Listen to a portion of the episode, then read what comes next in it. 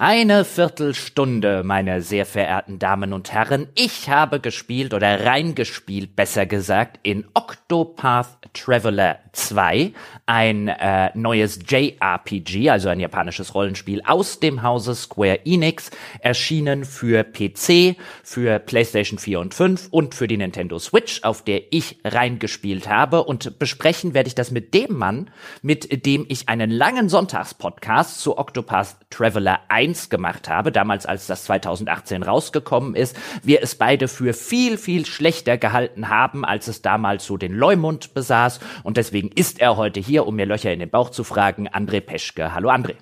Hallo Jochen. Und die erste Frage ist natürlich, wie kam es überhaupt dazu, dass du dir an dieser Herdplatte nochmal die Finger verbrennen wolltest? War es wie, wie bei mir? Ich habe zwischendrin mit der Idee geliebäugelt, nochmal Octopath zu spielen, weil ich überall gesehen habe, es ist viel besser als der erste. Äh, es ist viel besser als der erste. Oh, es ist so viel besser als der erste. Ich würde sogar so weit gehen. Ich habe bislang 15 Stunden reingesteckt. Wenn es das Niveau halten kann der ersten 15 Stunden, ist es eines der besten japanischen Rollenspiele, würde ich sagen, der letzten Jahre. Mindestens das. Das hat durchaus das Potenzial, zu einem meiner Lieblingsjapanischen Rollenspiele zu werden. Crazy. Aber bist du, hast du es angefangen, weil du gesehen hast, so viele beteuern, diesmal haben sie es gut gemacht? Oder hättest du es so oder so gespielt? Ich habe die Demo gespielt. Es gibt eine Demo, meine sehr verehrten Damen und Herren, zumindest auf der Switch. Dort habe ich sie gespielt. Dort kann man alle acht Charaktergeschichten spielen, denn bei Octopath Traveler geht es strukturell und von der Story darum, wie schon im ersten Teil. Es gibt acht spielbare Charaktere, jeder und jede mit ihrer eigenen Geschichte, die man im Laufe des Spiels erlebt und ähm, sozusagen den ersten Teil, das erste Kapitel einer jeden Charaktergeschichte, also die Vorstellung des Charakters plus was ist denn seine Motivation innerhalb der Spielwelt, das kann man in der Demo spielen. Die Demo hat einen großen Haken sozusagen, den man dran setzen muss, denn in dieser Demo kann man zwar alle acht Figuren spielen. Es gibt aber nur einen einzigen Speicherplatz. Was bedeutet, wenn man jetzt auf die Schnapsidee käme, alle acht Figuren zu spielen, kann man nur den Fortschritt von einer Figur übernehmen und müsste anschließend im fertigen Spiel, wenn man weiterspielen möchte, die anderen sieben Geschichten direkt nochmal spielen. Deswegen kann ich an dieser Stelle empfehlen, wer Interesse dran hat, wer noch nicht weiß, ob es was für ihn oder für sie ist, der spiele einfach mal in die Demo rein und zwar entweder den Samurai oder die Diebin. Das würde ich vorschlagen. Das sind zwei sehr gute Einstiegscharaktere, die die Stärken und auch die vorhandenen Schwächen des Spiels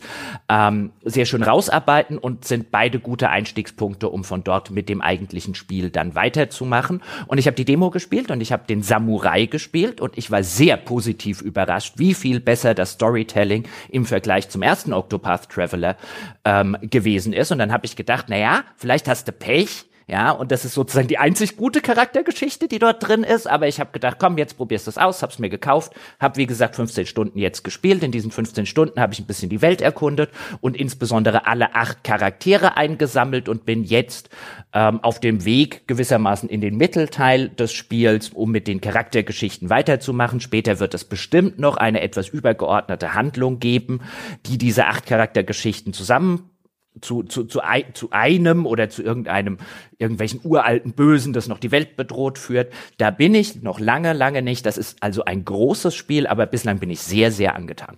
Hm. Nun denn, ganz kurz die grobe High-Level-Einordnung für die Menschen da draußen. Das ist ein JRPG. Es äh, hat diese wahrscheinlich, nehme ich an, immer noch diese nette Miniaturoptik mit so einer starken tiefen Unschärfe, die das Ganze so ein bisschen aussehen lässt, als würde halt jemand mit einem Makroobjektiv ganz nah an so eine Miniaturstadt rangehen. Und dann hat es so eine Mischung aus 3D und Pixel-Look. Das hat es wahrscheinlich alles beibehalten und ist ansonsten mhm, so das mhm. klassische klassische JRPG. Genau. Und bei dem Pixel-Look kann man sagen, der sieht jetzt noch besser aus. Also ich meine, das ist jetzt natürlich technisch kein ähm, irgendwie PSVR 2 Horizon Spiel, aber es sieht halt für diesen dieser Versuch, diesen Oldschool Pixel Look der alten Super Nintendo Rollenspiele in diese Moderne zu bringen mit eben ähm, äh, so so so 3D HD Hintergründen. Das funktioniert sehr sehr gut. Ich finde der der Stil passt wie die Faust aufs Auge. Ist jetzt noch ein bisschen detaillierter geworden. Die Städte die Landschaften das sieht alles sehr sehr hübsch und wie aus einem Guss aus. Ähm, das haben sie beibehalten ja. Und noch noch ausgebaut. Genau. Und Kampfsystem ist halt so ähnlich wie man das aus Final Fantasy kennt. So die Truppen stehen sich auf zwei Seiten gegenüber und dann werden halt äh, die Charaktere und deren Spezialfähigkeiten ausgewählt und du greifst das Monster an mit dem und dem Angriff und da gibt's Synergien und lalala. Genau, und sie haben auch die, also die Grundzüge des Kampfsystems, das finde ich am ersten Teil auch schon durchaus gelungen war. Das war nicht das Problem des ersten Teils, das Kampfsystem, die haben sie auch beibehalten. Das heißt, jeder Gegner hat einen Schildwert, den man erstmal runterkloppen sollte und dazu muss man ihn angreifen mit einer Waffe oder einem Zauberspruch, ähm, für den dieser Gegner eben eine gewisse Schwäche hat. Das ist ein bisschen ein Ausprobiersystem, also man haut mal mit dem Schwert drauf und guckt, ob das Schwert dasjenige äh ist und dann schießt man mit dem Bogen und so findet man halt die Schwachstellen der Gegner raus. Natürlich gibt es im weiteren Verlauf auch noch Spezialfähigkeiten von einzelnen Charakteren, mit denen das besser oder schneller geht. Aber im Grunde läuft es ein bisschen darauf hinaus, die Gegner, also erstmal die Schildwerte runterzukloppen mit den Waffen, gegen die sie schwach sind und danach die Gegner sozusagen, wenn sie in diesem, in diesem Break-Zustand, wie es das Spiel äh, das Ganze nennt, dann eben die Hitpoints runterzukloppen. Das war im ersten Teil schon so, das ist jetzt immer noch so und das funktioniert astrein bislang. Ja, immer noch so viele Random Encounters, wenn man über die Oberwelt läuft? Ja, wobei, ähnlich wie beim ersten Teil muss man dazu sagen, das sagt einem das Spiel auch sehr, sehr früh, wenn du rennst. Also es gibt eine Rennenfunktion, wenn du in der Oberwelt unterwegs bist ähm, oder auch in den Dungeons, dann äh, steigert sich die Zahl der äh, Zufallskämpfe enorm. Also wer keinen Bock auf so viele Zufallskämpfe hat, der sollte halt einfach nicht rennen, dann hält es sich wirklich in überschaubaren Grenzen jetzt bei Teil 2. Okay, nice. So, also das sind so die Grundlagen. Da hat sich offensichtlich nicht so viel getan, aber das war ja mhm. eigentlich ein relativ solides Fundament. Das Problem an, in meiner Erinnerung mit Teil 1 war erstens viel zu lang und zweitens erzählerisch viel zu schwachbrüstig, insbesondere dafür, dass es so lang gewesen ist. Und es hat auch das ist jetzt, weiß ich nicht, ob das wirklich Teil der Kritik ist, aber es war ein bisschen enttäuschend, weil man, wir hatten uns ja vorgestellt, dass es das so ein bisschen ist wie der Kurosawa-Klassiker Rashomon, dass also diese acht verschiedenen Charaktere vielleicht acht verschiedene Perspektiven anbieten auf etwas und sowas und dass das irgendwie intellektuell stimulierend sein könnte und das ist auch alles ins Wasser gefallen. Ich nehme schwer an, das muss sich äh, hier fundamental verbessert haben. Ja, ja, auf jeden Fall. Also von den acht äh, Geschichten, von den, von den sozusagen die Origin, die Ursprungsgeschichten, die man am Anfang erstmal mitbekommt. Also wer sind die Figuren und was ist ihre Motivation innerhalb dieser Spielwelt? Alleine der Teil, und das ist der Teil, den ich für die Viertelstunde jetzt gespielt habe, der ist der ist in einer völlig anderen Galaxis vom Storytelling her als der erste Teil, der in dieser Hinsicht halt auch einfach überhaupt nicht gut war.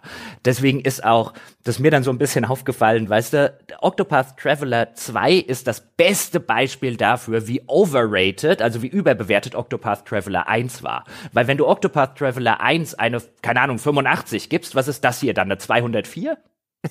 ist sowieso ganz erstaunlich, wie viele Leute ich gesehen habe. Deswegen hatte ich ja so kurz so gedacht, so vielleicht will ich sogar auch nochmal spielen, habe dann hinterher gesagt, so nee, weiß nicht, 60 Stunden Octopath 1, ich habe immer noch die Schnauze voll. Aber erstaunlich viele Leute, die gesagt haben, ja, das ist diesmal viel besser. Wo ich gedacht habe, so, das fanden doch alle so, so toll damals das, das, den Eindruck hatte ich auch und dann habe ich irgendwie sowas ähnliches, wie ich gerade gesagt habe, auch bei Twitter gepostet und dann hatte ich echt viele Kommentare drunter, die gesagt haben, echt jetzt? Ich fand Teil 1 sterbenslangweilig. ja. Also es gab anscheinend auch schon mehr Leute wie uns beide, die da gesessen haben und gesagt haben, also das ist doch lange nicht so gut, gerade eben das Geschichten erzählen und das Schlimme ist, ich musste jetzt ein bisschen nachlesen, ich konnte mich an keine einzige Geschichte von Teil 1 mehr erinnern. Und okay, 2018 ist jetzt viereinhalb Jahre her, dass das erschienen ist, aber ich wusste wirklich nichts mehr. Ich hätte dir noch nicht mal einen Charakternamen sagen können, der in diesem Spiel vorkommt. So zum Vergessen waren die Geschichten. Und dann habe ich noch mal ein bisschen reingelesen, um was es dort alles äh, ging. Und ich glaube, wir kamen zu dem Schluss auch damals, keine einzige dieser Geschichten funktioniert wirklich. Ah, das ist gut möglich. Ich, ich habe auch, ich, ich habe so bruchstückhafte Erinnerungen. So mit, da gab's diese Tänzerin und die wurde irgendwie, die, die war wie so eine, ich weiß nicht, war die wurde nicht so als Sklavin quasi gehalten, ist da entkommen und solche Sachen. Aber es ist alles so. Äh. Ich weiß nur, am Ende fanden wir's äh. Mhm. Und bislang ist es so, also ich, wie gesagt, alle acht Charaktere gespielt. Ich würde sagen, sechs davon, und da kommt natürlich auch immer ein bisschen persönlicher Geschmack mit dazu, sechs davon haben eine sehr interessante Hintergrundgeschichte, bei der ich echt wissen will, wie es weitergeht. Vielleicht sogar sechseinhalb. Ja, bei einer Figur bin ich so ein bisschen ambivalenter. Ähm, und es gibt lediglich eine einzige Figur, übrigens die Tänzerin, die ich vergleichsweise langweilig finde. Aber selbst die ist auf einem völlig soliden Level geschrieben. Und die Sachen, die sie sehr gut machen, es gibt zum Beispiel so eine Grafik, Graf von Monte Cristo Geschichte mit jemandem, der eingeknastet ist, dann erstmal natürlich ähm, äh, äh, von jemandem quasi verraten wurde und unschuldig im Knast sitzt und dann erstmal aus dem Knast ausbrechen muss. Ähm, die Geschichte mit dem Samurai zum Beispiel, die ich schon erwähnt habe. Ähm, es gibt eine Diebin, die in einer in einer Art sklaverischen Diebesgilde gefangen ist mit so einem mit so einem mit so einem Collar, also mit so einem wie nennt man das, mit so einem Hals Halsband ja, mit so einem, also quasi markiert ist mit so einem Halsband, ähm, äh, sozusagen, dass die eben Mitglieder, Mitglied in dieser, in dieser Diebesgilde ist, die dort raus will und dann dazu die äh, Anführer dieser Diebesgilde, die sie Mutter und Vater äh, nennen und die auch die, die Diebe äh, schwer am Verprügeln und am Auspeitschen sind, wenn sie nicht machen, was sie sollen, die dort eben raus will oder der Samurai, äh, der gewissermaßen um sein Königreich gebracht wird von seinem Bruder und eben in die Welt hinauszieht, zieht, um einen Weg zu finden, sein Königreich wieder zu erobern. Da sind so viele, viel interessantere Geschichten drin, viel interessantere Figuren. Die Motivation der Figuren wird viel, viel besser ausgearbeitet. Und an den Stellen, wo ich die Figuren sogar eher uninteressant finde, wie bei der Apothekerin, die einfach allen Leuten helfen möchte, gibt's halt immer noch ein halbwegs interessantes Mysterium drumherum, das es aufzudecken gibt. Und wie gesagt, mit, vielleicht mit Ausnahme der Tänzerin bin ich bei jeder einzelnen dieser Geschichte neugierig, wie es weitergeht. Jede einzelne Geschichte etabliert gut den Charakter, etabliert gut den Konflikt und schafft es in vielen Fällen auch wirklich gut Bösewichte zu etablieren. Jetzt ist das ein japanisches Rollenspiel, jetzt hat das acht verschiedene Figuren, jetzt hat das eine Struktur, wo man immer wieder eine Geschichte weiterspielt, dann zu einer anderen Figur wechselt. Also man darf hier natürlich nicht erwarten, dass man hier Storytelling in der nuancierten Fassung eines The Last of Us 2 oder so bekommt. Aber das, was es macht, stellenweise durchaus plakativ, das macht es gut, teilweise sogar sehr gut. Und an den Stellen, wo es vielleicht ein bisschen ins Alberne hineingleitet, es gibt einen Charakter, Patricio, wie er heißt, der ähm, mit seinem Vater zusammen so eine, so eine, ja, so eine Goldgräberstadt, könnte man sagen, aus der Taufe hebt. Das ist die Händlerfigur als Klasse äh, im Spiel und die werden dann übers Ohr gehauen und dann zieht er in die Welt hinaus, um, äh, um die Armut zu bekämpfen. Und das ist dann schon so ein bisschen arg plakativ. Das machen sie aber durchaus mit einem Augenzwinkern. Also diese Stadt sieht dann halt wirklich aus wie so eine, wie so eine Westernstadt und die Figuren reden so ein bisschen in dem Howdy Do wie aus Westernfiguren. Und diese Figur, ich will nicht sagen, dass sie Comic Relief ist, aber die Figur funktioniert halt durchaus mit so einem gewissen Augenzwinkern, also die Händlerfigur, die in die Welt hinausgeht, um den Kapitalismus zu beseitigen. okay. Ja. Weil während du erzählt hast, habe ich so, so, so ein paar Flashbacks gehabt. Ich glaube übrigens, die Tänzerin war irgendwie auf, auf so einer Rachemission unterwegs, weil mhm, ihre, ihre mhm. Eltern wurden umgebracht und sowas. Und es gab auch diesen Gelehrten, erinnerst du dich noch? Diesen Professor, der war auf der Suche nach irgendwelchen verschwundenen Büchern und sowas. Also ich glaube, das Ding ist halt, vielleicht ist es auch einfach, weißt du, meinst du, es kann sein, dass es besser übersetzt ist teilweise? Das ist, wird bestimmt ein Teil sein. Also die Dialoge, ich habe extra nochmal verglichen, die Dialoge im Spiel sind meilenweit besser als vom ersten Teil. Das mag auch an der Übersetzung liegen. Ich würde sogar tippen, dass da ein, ein, ein nicht ganz kleiner Teil dieser Sache geschuldet ist. Die Sprecher im, die englischen Sprecher sind viel besser als im ersten Teil, wenn man sich jetzt eben die Dialoge anhören will, statt sie einfach zu lesen und dann weiter zu, weiter zu skippen. Ähm, aber die sind auch, die sind auch viel mehr on point geschrieben. Also die kommen viel schneller auf den Punkt. Es gibt viel weniger sinnloses Drumrumgelabere. Ähm, es gibt viel weniger Exposition, die, die, dir das Spiel vor die Nase ähm, haut, sondern und viel mehr ein, du findest es beim Spielen eben selber raus und das Spiel erzählt dir nicht alles. Also das, das gesamte Writing in dem Spiel oder das Storytelling, wenn man so sagen will, ist auf einer, ist, spielt in einer völlig anderen Galaxis. Bestimmt wird die bessere Übersetzung einen Teil dazu beitragen. Ich glaube nicht, dass es ausschließlich daran liegt. Mhm. Ich glaube, sie haben einfach hier aus den Fehlern des Vorgängers gelernt und bislang, zumindest soweit wie ich es gespielt habe, ähm, schaffen sie es damit, äh, ein Spiel und auch so ein Spielerlebnis zu machen, dass du sonst halt nirgendwo anders in dieser Form bekommst. Weißt du, ich spiele ein Stück von Charaktergeschichte 1 und bevor mir die auch irgendwie langweilig werden kann, weil du halt immer nur von einem Charakter die Geschichten machst, dann hüpfst du halt zum nächsten Teil und du hast immer irgendetwas, zumindest geht's mir gerade so, wo ich wissen will, wie es weitergeht. Mhm.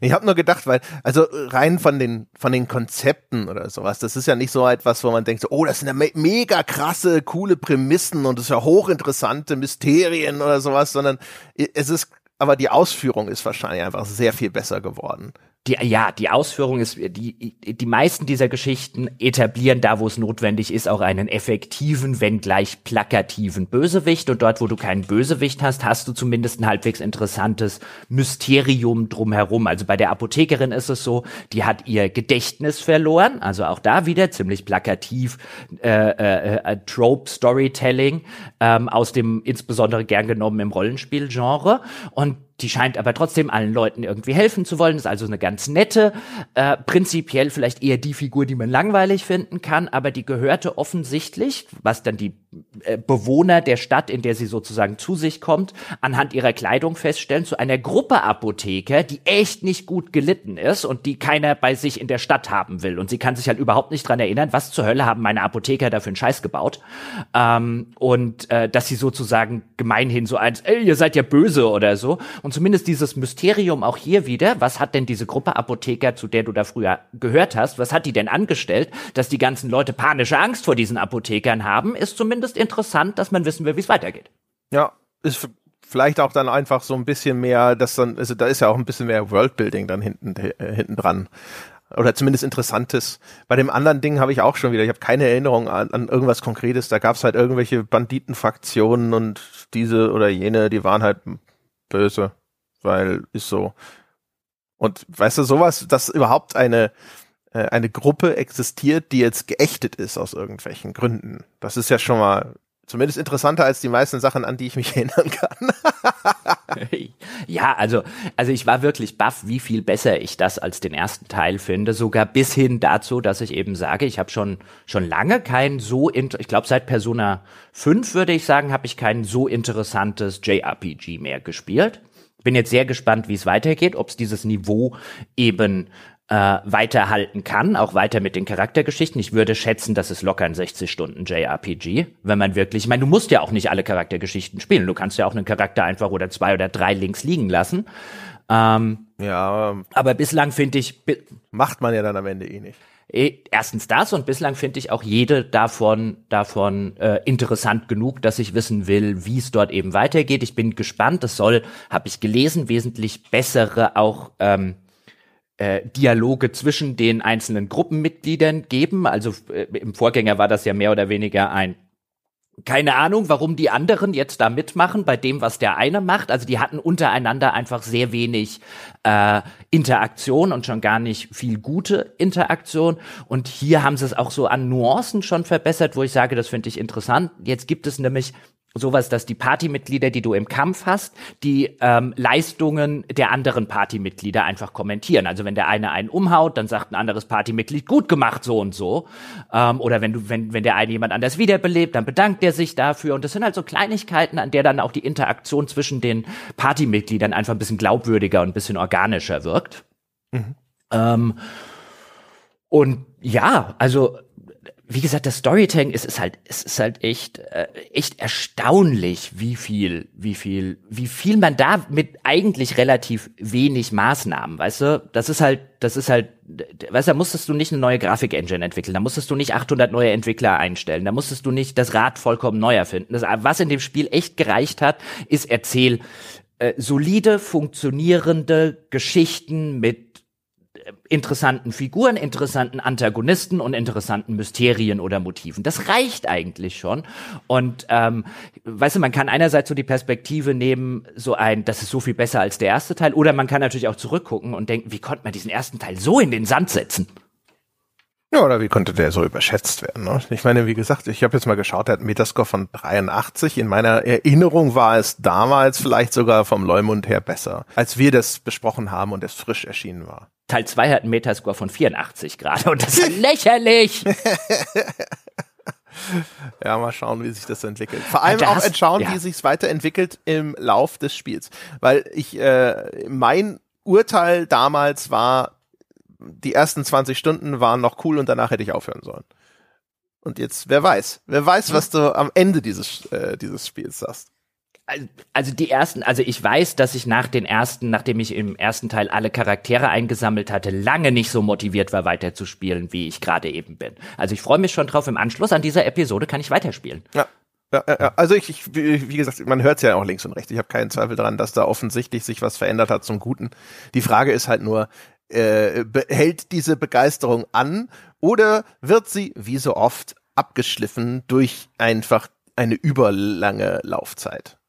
Vor allen Dingen, ja, das kann natürlich passieren. Also, meine Damen und Herren, ich hoffe, dass ich Ihnen vielleicht in einigen Wochen eine Wertschätzung präsentieren kann. Ich habe ja schon gesagt, ich nehme an, unter 60 Stunden kommt man da nicht raus. Es wird noch andere Dinge geben, die ich in den nächsten Tagen und Wochen machen werde, wie zum Beispiel die PlayStation VR 2. Also, ich werde jetzt nicht die nächsten zwei Wochen am Stück acht Stunden, zehn Stunden Octopath Traveler runterkloppen äh, können. Aber ich hoffe, dass ich früher oder später eine Wertschätzung präsentieren kann für die Leute, die lieber dann noch mal warten, bis ich das zu Ende gespielt habe habe, wollte aber jetzt schon mal diesen kleinen Einblick geben, eben weil es, weil ich es so, so viel besser finde und weil ich den Eindruck hatte, dass es eben einige Leute gab, wie, wie wir, die jetzt äh, vielleicht mich? auch ja, oder wie du, die jetzt halt drauf gucken und halt sagen, ja, aber das haben sie mir zum ersten Teil schon gesagt. Ja, und den Fehler mache ich nicht nochmal oder so.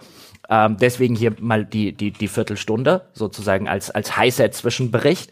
Ähm, ich bin sehr gespannt drauf, äh, wie es wie es weitergeht. Ich bin allerdings ganz, ganz guter Dinge weil sie es halt, die schaffen es halt zum Beispiel auch an manchen Stellen. Es gibt halt wieder einen Kleriker. Natürlich gibt es einen Kleriker. Und ich weiß noch, die Klerikerin vom ersten Teil war sturzlangweilig, weil ist natürlich auch ein bisschen meiner, meinem persönlichen Geschmack geschuldet. Ich finde halt, Kleriker ist so das Uninteressanteste, was du in der Fantasy irgendwie rumwerfen kannst. Erstens, weil es das ganze religiöse Gedöns hat, mit dem ich persönlich sowieso nicht sonderlich viel anfangen kann. Und dann geht's ja meistens so die Kleriker, so die Guten und die heilen und die wiederbeleben und sind dann ansonsten halt einfach so Verb. Und den Kleriker, den sie jetzt halt drin haben, nicht nur, dass er einen Mord untersucht an einem hohen Kirchenmitglied, also das ist schon zumindest interessanter als alles, was die Klerikerin in Teil 1 gemacht hat, sondern der ist halt auch noch ein kleines überhebliches Arschgesicht.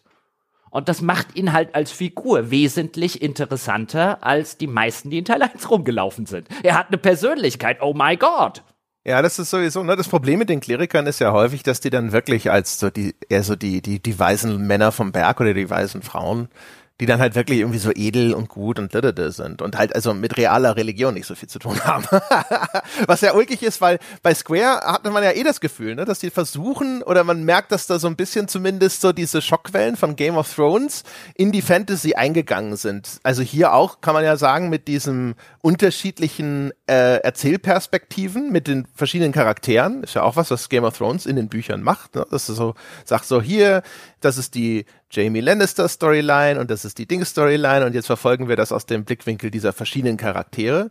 Und bei Triangle Strategy, da war es ja diese Fantasy-Geopolitik, wo man auch das Gefühl hatte, das geht so ein bisschen, sie wollen in diese Game of Thrones Richtung. Es ist ja eigentlich mhm. auch normal, dass diese großen kulturellen Ereignisse, diese Mega-Erfolge, gerade in Film und Fernsehen, dann in den Spielebereich abstrahlen.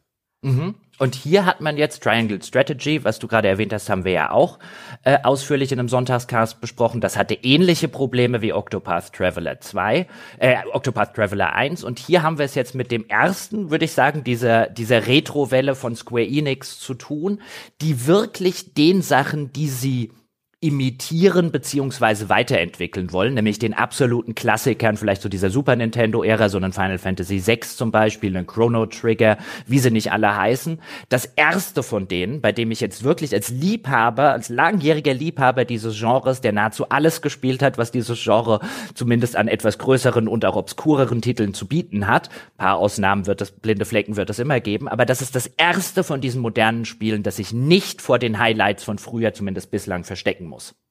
Und das ist eigentlich das, das höchste Lob. Weil ich lese immer und immer wieder, ja, das sei auf dem Niveau von äh, eben so einem Final Fantasy VI und Chrono Trigger und dann spiele ich es und dann denke ich mir, nein, nein, ist es nicht. Ist es nicht. Ist es nicht ansatzweise, meine lieben Leute, was nicht immer bedeutet, dass ein schlechtes Spiel ist. Aber das hier ist das erste, bei dem ich sagen würde, das hat zumindest den Shot und das Potenzial, an so einen Final Fantasy VI ranzukommen oder gar besser zu werden. Das ist äh, eine äh, Aussage mit Substanz. Ja, da, wie gesagt, bin gespannt, wie es weitergeht. Vielleicht sitze ich in vier Wochen oder so da und sage, und dann wird's scheiße. ja, aber ich, ich glaub's ehrlich gesagt nicht. Also es wäre extrem ungewöhnlich, dass, dass ein Storytelling so gut anfängt und dann einfach in acht von acht Fällen völlig, äh, völlig auf die Nase fällt. Also was ich mir gut vorstellen kann, ist, dass am Ende diese übergeordnete Handlung, ähm, wie auch im ersten Teil irgendwie 0815 und ein bisschen scheiße ist, aber wenn ich bis dahin acht coole Charaktergeschichten präsentiert bekomme, ist das immer noch ordentlich. Und ich meine, die übergeordnete Geschichte auch bei früheren Final Fantasies war jetzt meistens nicht die, wo man sagen würde, oh, das war jetzt aber super interessant.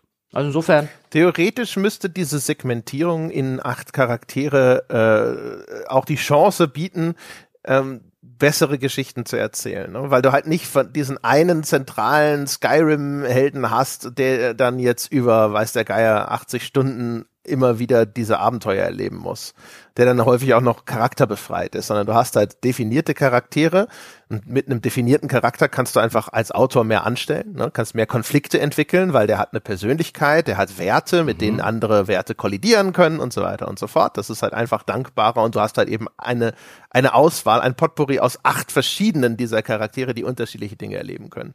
Theoretisch äh, ist es meiner Meinung nach ein, strukturell ein vielversprechenderer Ansatz. Der sollte theoretisch bessere Stories ermöglichen. Mhm. Völlig, völlig d'accord. Was wir noch erwähnen sollten, was es auch wieder gibt, sind diese Fähigkeiten, die die Figuren haben, um auf ihre Umwelt außerhalb der Kämpfe zu interagieren. Also die Diebin zum Beispiel kann äh, NPCs, die in der Stadt rumstehen, beklauen. Ähm, dann gibt es Leute, die können NPCs anheuern, damit sie in Kämpfen zum Beispiel äh, helfen. Dann gibt's wieder welche, die können Informationen von NPCs erfragen. Da findet man dann versteckte Gegenstände oder bekommt einen Rabatt beim Händler oder der Händler hat mehr Gegenstände. Ähm, das ist jetzt aufgeteilt auf Tag- und Nachtfähigkeiten. Zwischen Tag und Nacht kann man auch per, mit einem Knopfdruck einfach fließend ähm, hin und her wechseln und das kann schon in ein bisschen Arbeit ausarten, wenn man dann durch die ganze Stadt läuft. Kannst dich noch erinnern, im ersten Teil diese, diese, diese Fähigkeit, die war, dass man Leute zum Duell herausfordern kann. Die hat jetzt mhm. zum Beispiel der Samurai und dann lag immer die ganze Stadt bei uns. ja. er in die Stadt reingekommen, alle Leute niedergekloppt. Ja, ja, ja, ja. ja das, das, das gibt es immer noch. Ich mache das jetzt lange nicht mehr so exzessiv. Das braucht man nämlich offen gestanden äh, gar nicht. Das sollte hier aber erwähnt werden. Und deswegen von mir ein Tipp an alle, die das jetzt anfangen oder vielleicht gerade angefangen haben es ist nämlich auch wieder so, dass die Figuren wie im ersten Teil nicht mitleveln, die nicht aktiv in der Party sind. Und jetzt kann man einen großen Fehler machen, habe ich zum Beispiel in Reviews gelesen, dass das durchaus kritisiert wurde, weil man muss ja die ganze Zeit dann immer die anderen Charaktere, die man nicht benutzt, nachleveln. Hast du ja auch immer gehasst. Ja, yeah, ich hasse das. Aber was man machen kann, und so sehr stecke ich im ersten Teil leider nicht mehr drin, um sagen zu können, wäre da auch gegangen, habe ich einfach nur dummerweise falsch gemacht.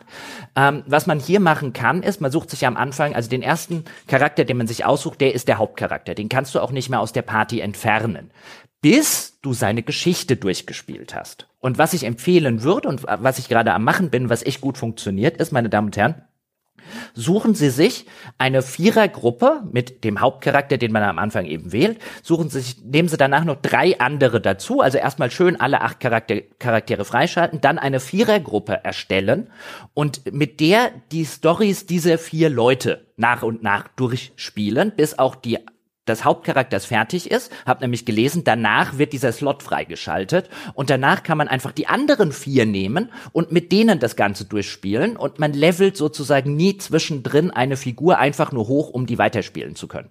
Hm, also aus dem Gedächtnis würde ich sagen, das ging beim ersten noch nicht, also da hattest du, glaube ich, die Hauptfigur immer dabei, aber das, das Modell, dass man dann eben die anderen drei ausgetauscht hat, ich glaube, das haben wir damals auch schon gemacht. Ja, also ich weiß noch, ich habe damals immer wieder halt getauscht, um die an so einem Niveau zu haben. Und was, was ich jetzt mache und was bislang echt super funktioniert, ich habe mir jetzt halt eine Vierergruppe zusammengestellt, die quasi all diese Fähigkeiten, die du im Dorf und in den Orten machen kannst, wie Gegenstände von, von, von Gegnern kriegen, wie äh, Informationen aus Gegnern rauskriegen und so weiter, die das alles abdeckt. Und diese Vierergruppe, da spiele ich jetzt die Geschichte, ähm, die Charaktergeschichten und danach habe ich vor, die zweite Vierergruppe zu spielen. Und ich kann mir auch vorstellen, dass es besser ist tatsächlich auch für Storytelling, wenn man nicht immer Story 1, 2, 3, 4, 5, 6, 7, 8 spielt, sondern sich auf vier konzentriert und danach nochmal ein Batzen von vier spielt. Das ist zumindest möglich. Nun denn, wir sind gespannt. Ich bin gespannt vor allem auch, äh, wenn du es denn dann noch länger spielst, äh, was dann hinterher das Urteil ist, ob sich das noch verändert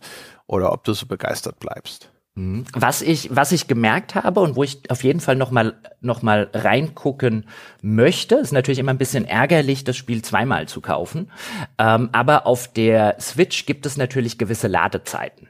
Und die sind jetzt nicht schlimm ähm, äh, äh, keineswegs, dass das irgendwie minutenlang oder so dauert, aber nach dem Kampf bis man wieder, und es wird häufig gekämpft, bis man dann sozusagen wieder in der Oberwelt steht, ist eine kleine Ladepause und sie beginnt mir auf den Keks zu gehen.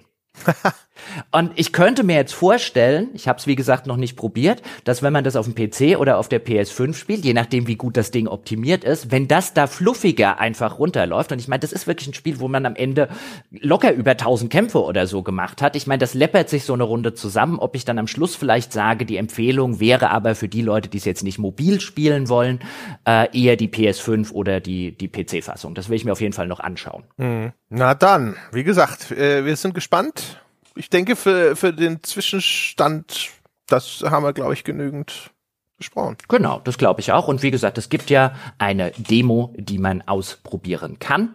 Und äh, das würde ich allen Interessierten mal raten. Hat ja schon gesagt, spielen Sie die Diebin, spielen Sie den Samurai. Das sind ganz gute Einstiegsgeschichten. Und wenn Sie den Spielstand übernehmen wollen, dann sind das auch die sind das auch gute Figuren, um sie dauerhaft dann zum Beispiel für äh, auch notfalls für das ganze Spiel in der Party zu haben. So zumindest mein Eindruck aus den ersten 15 Stunden.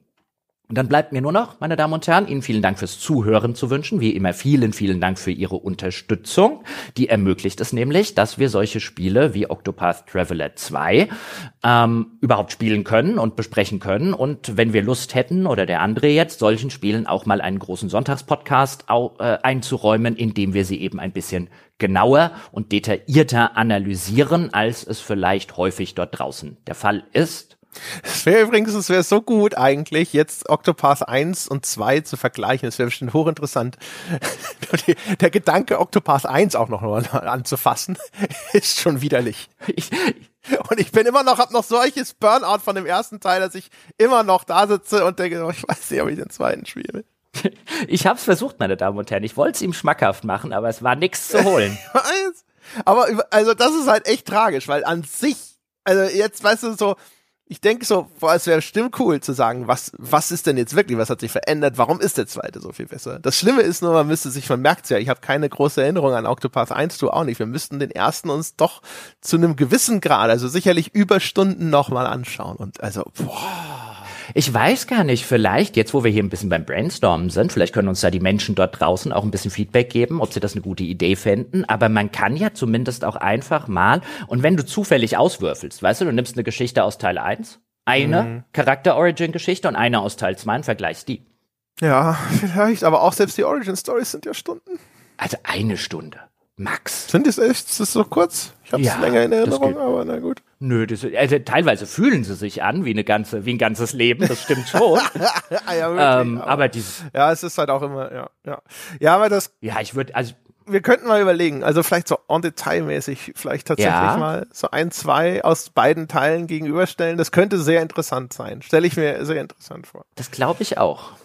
Das glaube ich auch. Aber bis dahin, meine sehr verehrten Damen und Herren, geben Sie dem André noch mal hier ein paar warme Worte. Ja, klopfen Sie ihm auf die Schulter. Sagen Sie mal hier. Ja, ja. genau. Aufmuntern. Du schaffst das. Come on! Chaka. Ja, genau. Ja. Du bist der Feste.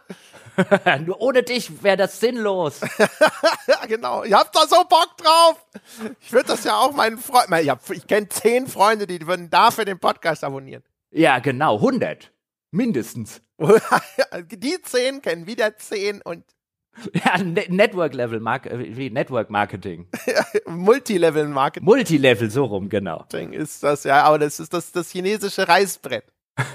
Meine Damen und Herren, ja, damit soll es das aber gewesen sein. Wir hören uns bei, hoffentlich bei einem unserer anderen Podcasts wieder. Ich gehe jetzt Octopath Traveler 2 weiterspielen. Der André macht irgendwelche langweiligen Dinge, wie es eben der sein Andres äh, äh, Modus operandi ist. Er wollte ja kein Octopath Traveler 2. Er könnte jetzt auch Einhörner und Regenbögen haben. Das leben wir an Ponyhof, Hallo? aber ich bespreche, ich, ich schaue mir Atomic Heart gerade an, ja, den großen die nächste große Kontroverse im Gaming, Jochen Gemauer. Das ist, äh, das ist das, das, das Mainstream-Super-Thema, was ich, an dem ich hier sitze.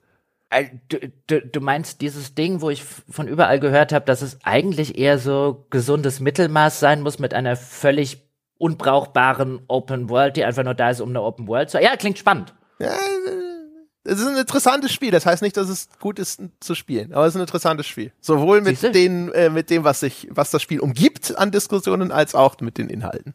Also einer von uns spielt ja ein interessantes und gutes Spiel. Kennen wir, weiß nicht.